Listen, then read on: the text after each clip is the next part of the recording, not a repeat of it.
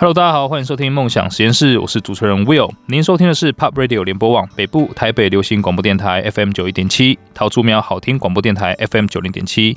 也温馨的提醒一下大家，下载 Pop Radio 的官方 App 收听节目，还可以跟主持人还有嘉宾进行互动哦。OK，今天我们是这个邀请到非常让我兴奋的一位来宾。就是看到这个来宾呢，基本上我就开始流口水了。为什么呢？因为他做的所有事情都是跟吃的有关系的，而且都是我非常喜欢的，包含了鲜乳坊，包含了再睡五分钟。所以呢，邀请大家哈，用热烈的掌声来欢迎我们今天的这个嘉宾，是再睡五分钟的共同创办人林正汉先生。谢谢主持人，谢谢听众。那我先简单快速自我介绍一下，可以可以。呃，除了刚刚有提到说这两个吃的之外，我也做过另外一个我很爱热爱的品牌是麦当劳，所以我的经历口水已经流不完了。是是是，我其我的经历其实是从麦当劳的加盟主一路到哎刚好遇到认识阿嘎，然后哎加入了鲜乳坊，后来在因缘机会下认识了阿弟弟妹，所以加入了再睡五分钟，所以一路从这样的历程过来，也算是跨不同产业领域。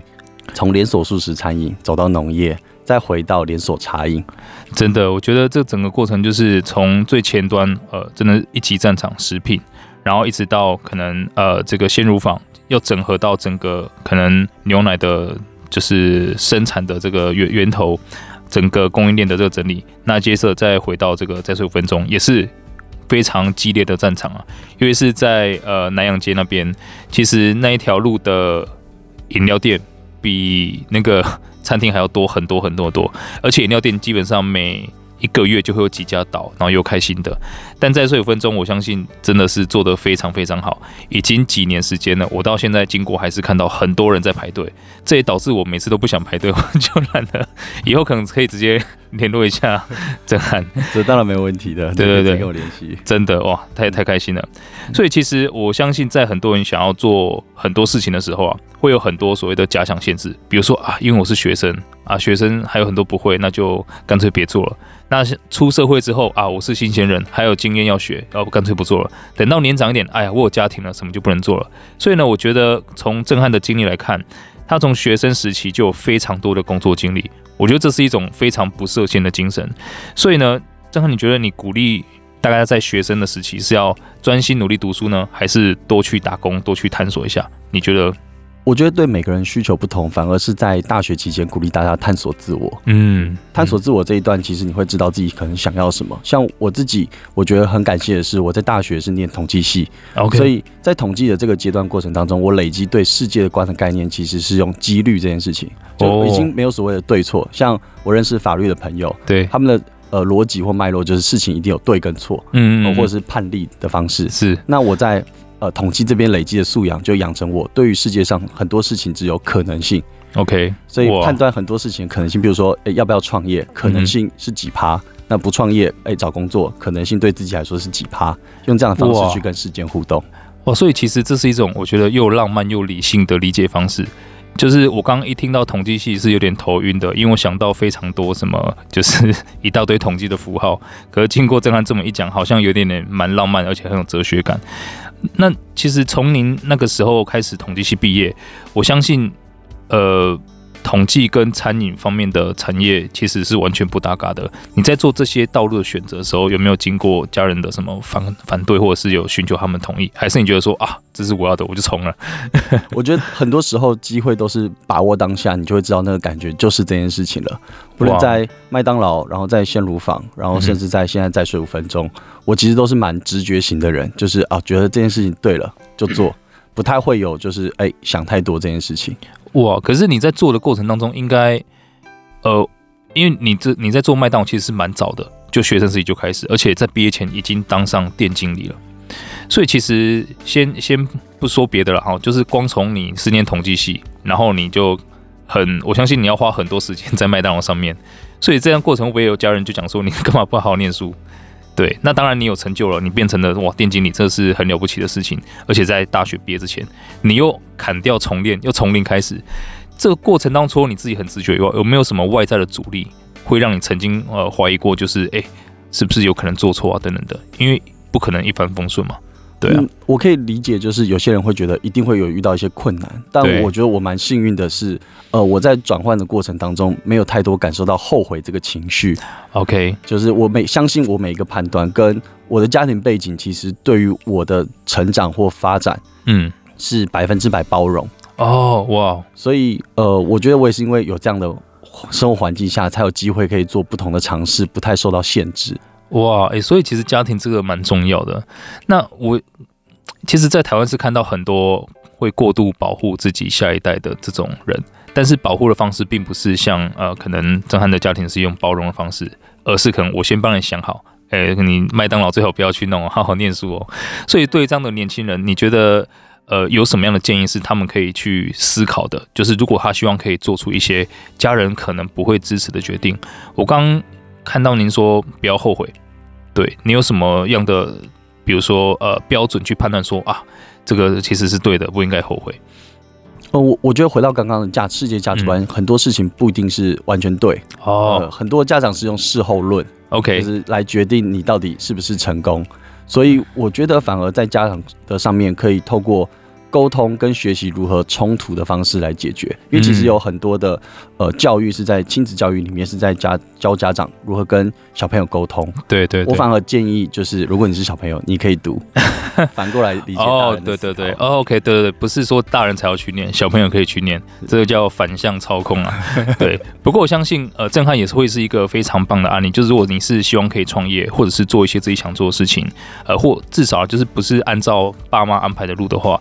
我相信可能拿着震撼今天这一集的访谈，可以拿给爸妈看，就是统计系，呃，但是往往往前走的话，世界都是几率，呃，一切都有可能性，所以不要给自己设限，这真的是一个非常棒的结论。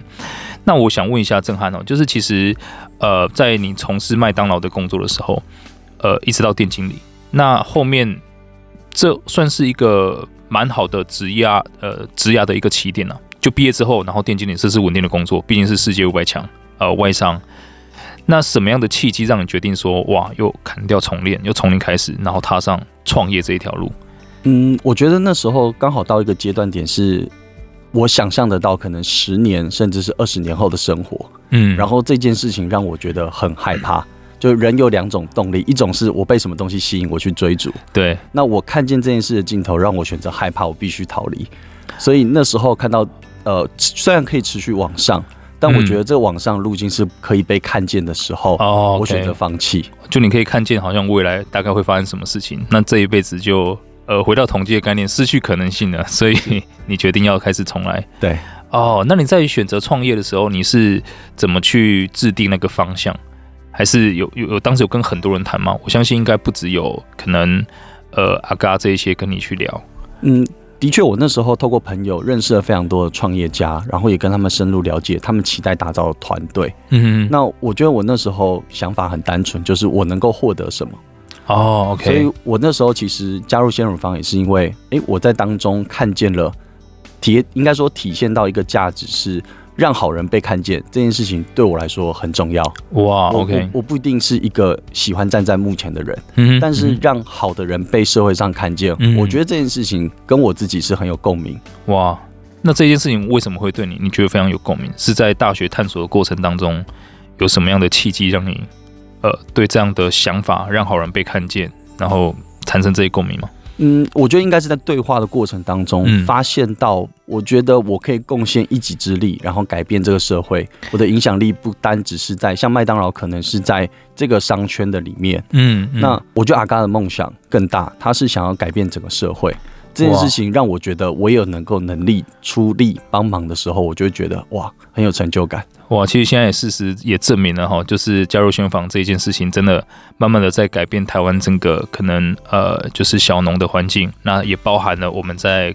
终端我们要喝到很好的牛奶，因为我也是我也是用户了，每个礼拜然后送个几万过来，我觉得是非常开心，所以也很开心看到，呃，因为当时有你的加入，这件事情在慢慢成功。所以刚看到震撼非常多很精彩的这个访谈的内容哈。包含是他怎么从统计的视角去看待这个世界，一切都是可能性。他可以用非常多的视角，呃，非常多的方法去探索。那也希望大家可以，呃，在大学的过程当中啊，不要太设限自己，只有读书哦，因为读书这件事情只是这个世界上多种可能的千万分之一而已。OK，那如果你爸妈限制你的话，麻烦把这一集拿给你爸妈看。OK，所以呢，接下来我们要开始去探索更多在呃震撼整个人生过程中，我们看到一个关键字叫做斜杠。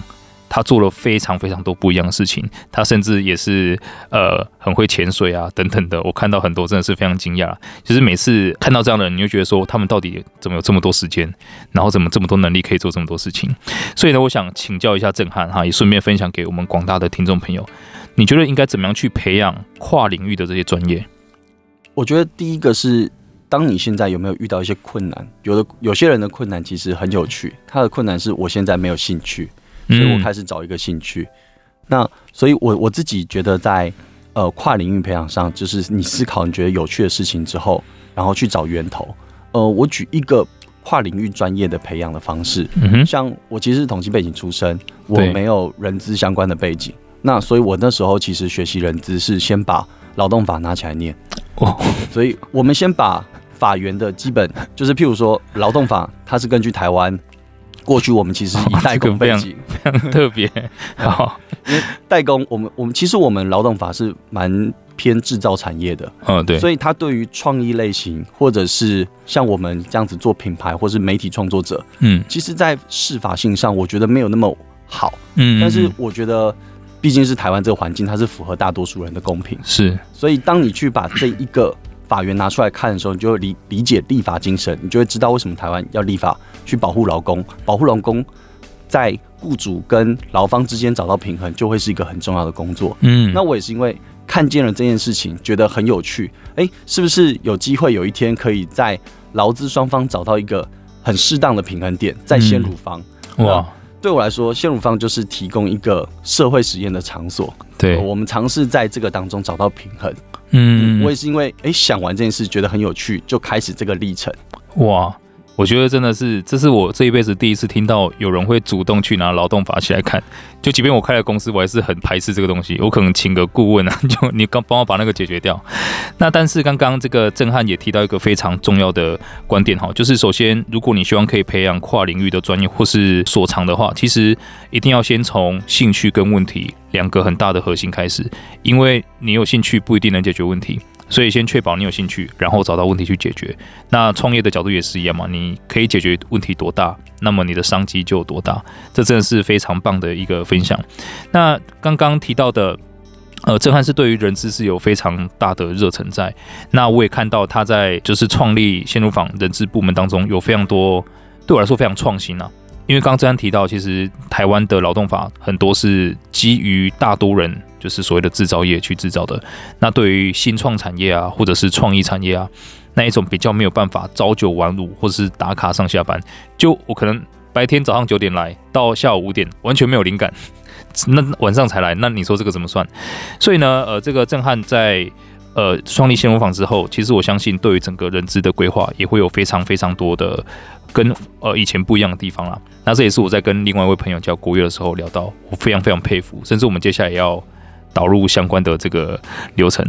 所以呢，你你可以分享一下，就是在鲜乳坊这个人资的这个部门啊，呃，我看到第一句非常让我感动的话，就是创办人是公司的地板。对，你可以跟大家分享一下，就是呃鲜乳坊的这个人资部门啊，它的特别的地方在哪里吗？我觉得我们那时候，嗯，回到我们创业的组合里面是包含呃兽医师龚建嘉，他本身是一个兽医师，然后另外他两个合伙人，一个是叫郭佑，那他是呃我的大学同学，另外一个是小弯，他之前的工作是设计师，所以我们三个其实对于老板的概念是没有框架的，嗯，就是。所以这是这是我觉得很有趣的地方，是还可以触发更多可能性，是我们都期待自己可以打造一个自己也喜欢的工作环境。哇，那从这个发迹里面去想各个制度的设定，嗯嗯嗯。那我觉得还有前期一点是，呃，我当初从麦当劳转换很很抗拒的一件事情是，嗯，大部分公司都是做财务预测，会有损益。对。去做规划，但宣乳方的前三年是不用这个东西的，哇，导致我们有点像是在摸黑去经营这个公司。但我们本着我们的特质是，哎、欸，期待打造一个呃大家都会喜欢的工作环境，或是你自己也想要在这边工作的工作环境。嗯、我们很幸运的能够撑过这前面三年，然后也找到。一群志同道合的伙伴。嗯，因为其实很多的专业经理人对于不用损益不看这件事情，其实很不能够理解。真的，我也不知道你们当时怎么说服投资人的。我我觉得很幸运有一群天使的伙伴，他们愿意用这样的方式支持我们改变社会。哇，真的，因为呃，其实提到人资，大家就会觉得很传统的，这个是呃选，然后用，然后育，然后留，对。但是呃，从整个鲜乳坊的结构来看，我发现就是你们在光是选这件事情上面，你们也会有特别的情境题，然后是去考验所谓价值观的。那又回到了我看到很多企业，他们对于价值观这件事情是可能只有上面那几个人喊了就算，下面人是完全脱节的，就是哦，你要背我就背背给你听，可是是没有落实到整个工作环境或者是他们在做判断的。那我看到新闻坊在这一段，他们你们在价值观的传递是非常非常的清晰，而且是贯彻到非常棒。就是我举个例子，连我们之前有看到那个在牛奶的那个货车，就连货车司机他也会自己发一个。呃，IG 的动态等等的，去觉得说，哇，我今天送牛奶这件事情实在是太开心了，我可以把很棒牛奶交给很多人。就你们在可能贯彻价值观这件事情，有没有什么特别的措施或者是办法？我们那时候做了一件很有趣的事情，嗯，那时候刚好三呃四五年前流行一个叫 TED Talk。哎，哎，对。然后我们那时候就举办了一个活动，叫 GAT Talk，阿嘎的 GAT Talk。那这件事情当初举办的目的就是期待，因为我们其实有点像关在塔里面办公室里面工作。对。那阿嘎其实会去接触很多的伙伴。是。那所以我们就会邀请阿嘎每周四的时候，我们呃下班后可能六点，就全公司的人会聚在一起，嗯、然后我们会一起分享这个礼拜所见所闻。哦，OK，然后共享我们的资讯，让我们有保有同样的世界观、价值观。嗯，那在这时候，我们也做了几次我觉得很有意思的决定，就是我们曾经一起讨论过要不要跟连锁同路合作。OK，那我们也曾经因为有些公关问题，有些伙伴应该说有些厂商来找我们，那来合作。那这件事情，我们是透过这个时段，大家一起来讨论，建立价值观。所以。我觉得谢荣芳而人资做到一件不同的事情，是我们创造了一个场域，嗯，让大家可以共同参与公司的重要决策。OK，尝试让伙伴这些年轻人，因为那时候平均年龄大概二十七岁、二十六岁，所以我们这一群人一起做了我们共同想要做的决定，一起支持这个决定，然后延延续到现在。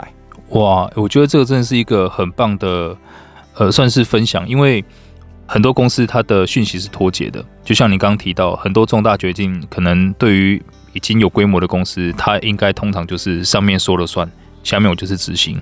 但就是在执行过程当中，可能还会碰到很多不确定性，这个时候就很难站在上面当时做决定的视角去判断怎么走。所以其实呃很多。台湾的企业可能对于公司文化四个字会觉得是就是一个浪费钱的东西，一个噱头啊，跟很多公司在讲 CRM 一样。但是呢，我相信啊，哈，公司文化最大的价值在于，今天真的一个员工他在前端没有任何呃其他人在看的状况之下，他依然可以。根据公司文化做出对公司最好的决定，这应该是最大的价值啊！所以呢，我我听到这样的概念非常多次哦，可是我很少接触到像震撼今天分享，就是一个很具体的方法可以做到。所以呢，很感谢你今天的分享，我以后也来一个 Will Talk 好了。OK，好，那另外呢，在鲜乳坊之后啊，我们看到您又。决定去投资再睡五分钟，共同创办这个品牌。那虽然说，当然啦、这个当时是也造成一时的轰动。我那时候看那个排队，真的排到警察都出来了。可是直白一点啊，它就是一个饮料店。那饮料店，我们真的知道它就是非常非常激烈的一个战场。那当时你在决定做这个事情的时候，你有没有想过，哇，这个这么竞争的市场，它会不会就是昙花一现，很快就没了？那你当时做它的这个信心来源是在哪里啊？我觉得。可以去看茶饮市场，现在的确比较偏向这个阶段，然后他们有些特定的模式发生在加盟，嗯，这个商业模式。OK，所以呃，我们其实也是看到市场的缺口上是在茶饮里面，在做直营茶饮的，嗯，伙伴或是前辈其实并不多，嗯，那我们认为这个突破口可以是我们切入的重点，因为其实我们相对于一般的茶饮品牌，我们能够更快速的一次第一次跟消费者接触。嗯，那这件事情就是我们呃比别人更有优势的地方。但是第一次接触其实还是需要很多的把握。嗯，就是第一次试了，其实你不喜欢，你以后就不会再试。对，那我相信现在再睡五分钟，大部分来的一定都是喜欢我们的产品。是，应该说一定会包含粉丝。嗯，但我觉得更多的应该会是在地喜欢喝我们饮料的人。OK，那我觉得把握这个一次是这个团队集体的共识，嗯哼，我们没有做到好不会上哦。所以在产品菜单准备，其实我们也准备了一年，然后我们包含店面选址，在其实开幕前也更换过一一次，哇，所以直到我们觉得哎。欸这个团队觉得是最好，没有办法再做到更好的时候，我们就会推出，或是我们会跟消费者接触。所以，这个团队里面的特色就是我们很珍惜每一次的影响力跟每一次的流量。哇，嗯，所以我相信你其实每一次做决定的话，也是所有的员工呃参与者一起讨论的。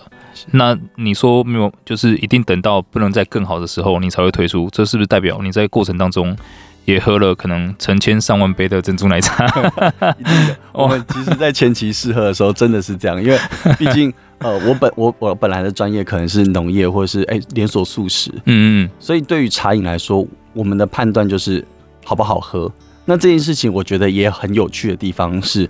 其实有很多前辈知道不同泡茶饮的方式，对。但我们相信，我们知道年轻人喜欢什么口味。OK，也就是说，我觉得我们在这个产业有特别的地方是，我们不一定知道很多解决方案或工具，对。但我们可能更接近知道消费者要什么。哇，这个就是不怕有一万种 TG 的人，只怕把一种 TG 练一万次的人。那刚刚震撼有非常多很棒的分享，然后从他一开始可能真的前期在念书，到后面创办鲜乳坊，再到后面再睡五分钟，其实每一步都是走得非常踏实，而且我们看到震撼会把之前累积的东西运用到他下一个阶段里面，那也可以确保他可能接下来在做所有新的尝试的时候是越来越有把握的。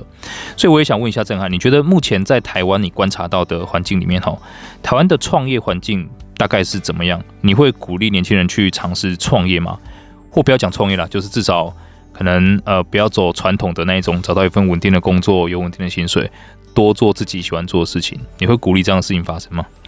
我觉得还是要看个人的选择。那我先分享一下，我觉得台湾的创业环境其实是对应到特定的领域，嗯、像我们餐饮服务业其实不太是资金喜欢的一个产业。嗯。所以在台湾这个领域当中，如果你选择创业的题目，这个产业在台湾是受欢迎的。举例，最近很夯的可能是 NFT 或是虚拟货币的项目。OK，那你可能会很受青睐，而且很容易拿到资金。对。那如果你是想要当自己老板，然后你选择一个门槛低的餐饮服务业的话，你可能相对难拿到资金，但是你进入门槛相对低，因为台湾的环境其实供应链上我觉得发展非常成熟。嗯。就是以加盟来说，我觉得台湾在茶饮上面是做输出的。就是我们在输出这样的商业模式到世界各地。OK，对对对，哦，所以其实看到很多其他世界上其他地方，呃，可能很多台湾开出去的店啊，也都做得蛮成功。所以，呃，台湾是一个这可能在餐饮方面算是一个蛮源头的地方啊，可以这样讲。可是刚刚震撼也提到了，就是我们可能如果你你创业是以这个为主体的话。比较难受到投资人的青睐了，是。但是结合刚刚震撼提到的 NFT 啊，或者是像虚拟货币啊，呃，如果你想创业，说不定也可以把 NFT 还有餐厅结合在一起，说不定是一个另外的噱头啦。OK，好，那其实我我发现很多人一提到创业啊，或一提到所谓追求梦想啊。他们就觉得说，哇，那是不是要抛弃所有，然后开始焚高继晷啊，不不眠不休啊，然后可能甚至抛家弃子，就是为了要让梦梦想实现这样。可是这个其实对我来说，呃，即便我自己也是在创业，我觉得不应该是这样，因为其实创业虽然说是为了要实现梦想，但是梦想。肯定也有一个部分是要留给自己喜欢的生活、家人等等的，所以这也是为什么我常提到人生就是一个投资组合。所以从这个视角来看啊，呃，目前震撼您的整个人生上面投资组合的分配、时间的分配、精力分配，呃，比如说钱的部分啊、财富啊、呃、事业啊、家庭啊、健康啊，呃，甚至是你的社交啊等等的，它大概的比例会是什么样？可以跟大家分享一下吗？我觉得刚刚我有分享一点，我其实很想要分享我的观点，就是创业是不是很辛苦或没日没夜？嗯，那我觉得这件事情只是过程当中你看见的。当初大部分在创业的人不会去想着这件事情然后创业，对，而是在这个过程当中刚好呈现出这个样貌。OK，因为他们在做他们喜欢的事情，是，所以他们花更多的时间，比起你可能更愿意去做这件事，花更多时间投入。OK，所以我自己先觉得就是呃，创业的人生分配上。或许这些创业家分配都很高，但不是因为他们为了要很没日没夜工作。对对对，单纯是因为他们找到一个热情的事情，就跟有人没日没夜打电动是一样的。没错。那我自己分配人生组合上，其实大致上会是工作会占我的时间的七成，OK，那剩下伴侣跟家人大概两成。那剩下可能一成不到的地方，就是我自己其他玩乐的时间。哦，那你在健康方面会有特别什么注意的地方吗？比如说睡眠啊、饮食啊，会特别去在意吗？其实很有趣的是，我我相信一件事情，就是我我很小的时候，我妈帮我算命，她说我的命很硬，所以我就是 因为这个观念告诉我，所以我觉得完全不用考虑这件事情，直接拼就对了。哇，你这个是我们目前所有嘉宾史上第一个啊、呃，可以大胆讲我命很硬，不用考虑健康的。啊，这个回去 要拜拜一下。哇，这个事情听起来是很棒啊，所以我也很希望自己是这样。我觉得它就是一种相信的动力，就是当你相信这件事情，你自己愿意去做的时候，你就其实我老实说，我身体没有太多的状况，我也很感谢，就是不管是身边的人照顾我的人，那我觉得很幸运，我可以一直专注在工作上。可是你知道，虽然说这样听起来好像很悬哦，可是我完全相信你说的。原因很简单，因为你是喝过再睡五分钟千万杯的这个珍珠奶茶，但是你还是看起来蛮瘦的，光这一点我就相信了。OK，所以其实呃，目前这样看起来您是蛮多的时间投入在工作，但是可能也不要单纯定义它是一个工作，就是投入在你自己想做的事情上面。所以你大概可能每个礼拜或每个月，甚至我们从每一天开始好了，你现在每天大概睡眠时间有多少？然后呃，工作时间大概是几点到几点？呃，我睡眠时间一定会让自己睡满八小时，有些人会是六，所以我大概也都是六到八小时左右。OK，然后我起床开始就是工作，然后想到的时候饿的时候吃饭。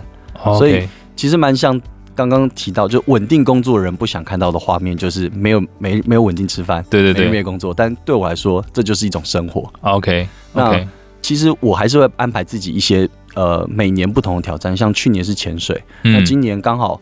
呃，在这个周末要准备去爬嘉明湖，那就是 OK，每年帮自己安排一个很有挑战的户外活动，是我自己的安呃我自己的规划。对，这个也算是可能在一个我们叫 bucket list，就是人生有一个一连串的可能一定要完成的。像我去年也是完成了一个我认为非常棒的目标，就是我要扣篮。我不知道你有没有你有没有打过篮球，就是从小。到大觉得说哇，哪一天我一定要灌篮。可是因为我也不高，我才一百七十几公分，然后体重也九十几公斤，所以呢又三十几岁了，人家就说啊你不可能啊。但我在去年真的花了一整年完成这个梦想，所以我觉得这个事情是非常有必要的。它听起来现在浪费时间，可是它真的带来的能量会回补到你的其他领域里面，真的是这样。好，所以呢，震撼呃，随着人生的不一样阶段哈。你你有没有大概想过，可能你接下来到五年啊，或者到十年啊，就你刚刚提到的这整个比例，大概会有什么样不一样的这个调整？嗯，我觉得我在接下来可能会放更多比重在家人跟伴侣身上。哦，okay，我觉得我过去其实没有花太多心思在这个上面。嗯，那应该不会说后悔，但我反而觉得会不会会做出不一样的选择跟挑战。嗯哼，那一定要挑战我。就是又觉得哎、欸，好像很有趣，该开始了。所以真的，对我觉得是我自己帮自己设定的目标。今年是孝顺跟感谢身边的照顾我的人。嗯哼，所以它也是我一个课题，是我希望增加我自己在跟家人或是伴侣相处的时间。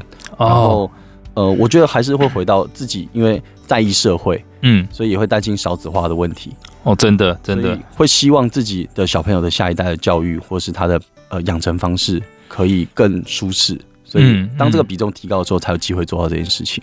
真的，因为我觉得台湾现在已经连续十几个月人口是呈现负增长的。那每次我看到嘉宾像您这么优秀的，我觉得说其实优秀的基因值得一再复制啦。所以给你的作业可能至少还是 三个小孩以上。因为我自己有三个小孩，所以我可以这样子讲。对，那至于像感谢啊这些，其实我以前在前面几年会做了很大量的。刻意练习，甚至我一个计划叫谢天计划，因为要感谢人太多了嘛，所以就感谢天。这个是那个陈之凡一位作家写的话，所以呢，我设计了一个卡片，上面就写了这句话，然后下面就写谢天计划这样。然后我这个卡片，我是呃每一个想到我想到的人，不管他以前是批评我的、否定我的，或者是我想感谢的，anyway，我写了两百个人。然后每一个人都是满满的一篇完全不一样的内容，然后我都是亲手交给他。所以我一年的时间就完全一直在做这个事情，然后另外呃，针对家庭的部分，我是呃制定我，因为以前我也是跟老婆小孩分隔两地，这样，然后也是花了很少时间跟家人相处，所以后来回台湾之后，我就规定自己每个星期一定要跟老婆有一个二十分钟的。就是完全没有手机的这个访谈，呃，聊天啊，就是深聊一些一些事情。我觉得这个说不定你可以接下来试试看，它会瞬间加温。可是前面会有几个尴尬期，就是你发现聊了很久，嗯，怎么才八分钟？还有十二分钟啊，我去帮你泡杯咖啡好了，就这样之类的。可是我觉得这个真的是很棒的一个呃反问，因为你发现就这样的过程，你发现其实自己拥有非常非常多东西，只是以前我们一直去外求啊等等的，就觉得好像。没有这样，所以震撼，我想了解一下，您现在会不会有很多就是出差的时间？嗯，我觉得我自己大概一个月会去北中南走一次。嗯，因为其实各地我们各地都有展店，嗯哼，所以我会希望可以跟伙伴一起工作，或是哎简单的午餐或者是访谈，了解他们一下他们现在过得好不好，然后他目前工作状况有没有遇到困难，因为。呃，我自己是觉得我们现在也才八十个人的团队，对。如果我连大部分伙伴都不认识，我怎么可能贯彻我想要的愿景？所以出差的时候，其实我都是呃每个月会有一次全台各地的走访这样子。哇，那他会是一次，比如说待个几天吗？还是通常就是可能当天来回这样？嗯，我通常会两天，所以一天到台中，嗯、然后一天到高雄跟台南。哦，嗯，所以对你来说，就是，呃，现在基本上八十个人，你都是也看到人，然后就把名字叫出来的。呃，不敢说完全叫出来，因为我们有时候用英文，我有时候不知道本名。哦，没有，就是至少你可以知道他的称呼是什么，就是可以叫那个人出来。可以的。哇，其实这一点，我觉得很多公司的创办人应该不一定可以做得到，真的。那但是我相信这个很重要，因为我听过一句话，我觉得非常非常的有道理啊。他说，对一个人来说，世界上最动听的声音就是叫他的名字。对，一旦你可以每次看到他就叫他的名字，甚至记了他一两件好事，我相信，呃，对员工来说是会有很多温暖在里面的。对啊，诶，那所以你会有很多那一种需要移动当中办公的需求吗？这是我个人想问的啦，因为我发现我在车上也好，或在飞机上也好，我很难在行进过程当中做事。我如果在比如说搭 Uber 的时候，我看手机，我很快就头晕了。然后明明搭飞机，比如说到就算是搭头等舱，就是可能很舒服的一趟旅程。但是比如说我到新加坡，我还是觉得说哇，我今天好累哦。你会有这样的困扰吗？我我因为都是在台湾交通通行的方式，所以我都安排自己可能是电话的 con call，嗯，就是简，它不会是一个很正式的形式。譬如说我一定要有会议记录，或是我们在讨论一些很重要的事项。嗯，但我通常会在通勤的时候安排跟每个伙伴聊聊，就他目前工作的近况。嗯，所以。呃，可以说就是我其实也没有闲下来，但我不会排一些太正式的执行事项在交通上。OK，所以其实你是真的除了正式的事情之外，你也花了很多时间，可能跟大家去 catch up 一下最近怎么样。所以其实不不只关心工作，你也会聊一些家常的事情，就对了。对，因为我自己那时候其实这样回推，如果我目标是一个一千人的企业，嗯，那如我一定会需要至少五十个人以上伙伴去协助我。呃跟了解跟管理这间企业，嗯，所以至少我必须要成掌握五十个人以上他们的想法价值观。哇，哎、欸，真的，这个真的是很棒。所以其实回归到我刚刚听到新人坊之前一句非常呃让我赞叹的话，创办人就是公司的地板。那我也相信，可能整个在企业如果是要做大的话。前面几十个人真的可能会直接决定了这家企业它的文化跟灵魂的这个状态啊！相信大家也从刚刚震撼的这个访谈当中得到非常非常多很棒的收获。所以呢，我相信大家接下来很更关心的事情是，呃，震撼，您您在接下来可能对于鲜乳坊，刚其实你有大概稍微提到，你希望它接下来是一个千人的这个企业，OK？那另外一方面，像再睡五分钟，呃，可不可以大概分享一下你对这两家现在你都有在就是？创办的这个企业，你对于他们未来的规划或者是愿景是长什么样子？嗯、呃，我先稍微调整一下，就是有一点，就是其实我现在已经没有在负责鲜乳坊的事项。嗯，OK，我现在主要刚刚对标一千人，其实是以再睡五分钟。哦，OK，大部分时间我都是希望再睡五分钟可以更快速、更茁壮的放大。嗯，然后下一阶段，其实我觉得我们是在台湾开始做拓展。嗯，那我觉得。这一次的疫情，其实让我很幸运的地方是有很很多海外的餐饮人才，因为疫情回到台湾哦。那我也期待可以在这一波疫情结束后，带着他们有一个很好的商业模式走到海外的各个市场。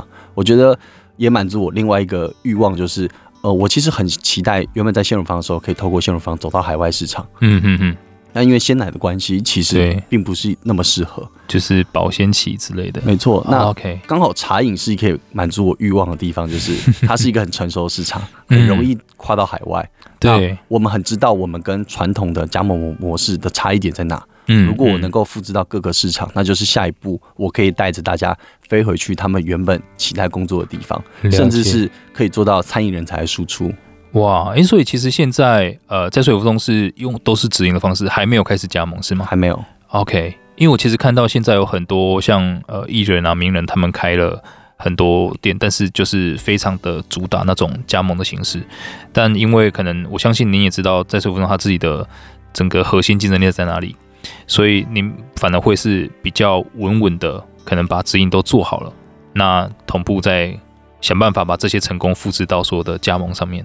那我大概预计什么时候会开始开放加盟吗？我觉得在呃第一段的工作经历里面，在麦当劳，嗯，我觉得麦当劳是一个很成功的企业，它成功了让加盟主可以获利。嗯哼。那我觉得在茶饮上，其实你不并不一定能够保证这件事情。嗯。所以在没有做好这样的准备之前，我觉得都还不适合，是因为了解很多的年轻人他们。有第一桶金，就是期待可以透过加盟的方式，嗯，快速的成功，嗯、是，然后获利。但是其实大部分的加盟还不能承诺这件事情。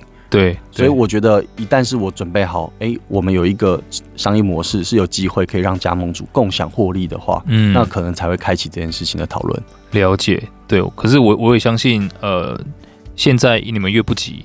也可以让大家越相信你们是真的很努力的在让这件事情可以很完善，所以呢，我也希望呃有很多海外的听众可以稍微记得一下这个事情哈。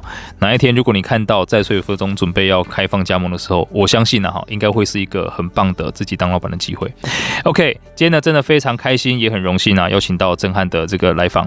那呃，我们大家如果对今天的主题有任何的想法呢，欢迎到 Pop Radio 上面的官方 App 去留言。我们呢也会把今天的这节目内容啊上传到 Podcast 呃我们的深 V 一口气。那如果你想要跟主持人啊、跟嘉宾互动的朋友呢，也欢迎去订阅留言，告诉我们你想要在节目中听到什么样的故事。OK，所以呢，以上就是今天梦想实验室的内容啦。那下周六的下午四点钟，我们空中再会喽，拜拜！谢谢震撼，谢谢。谢谢。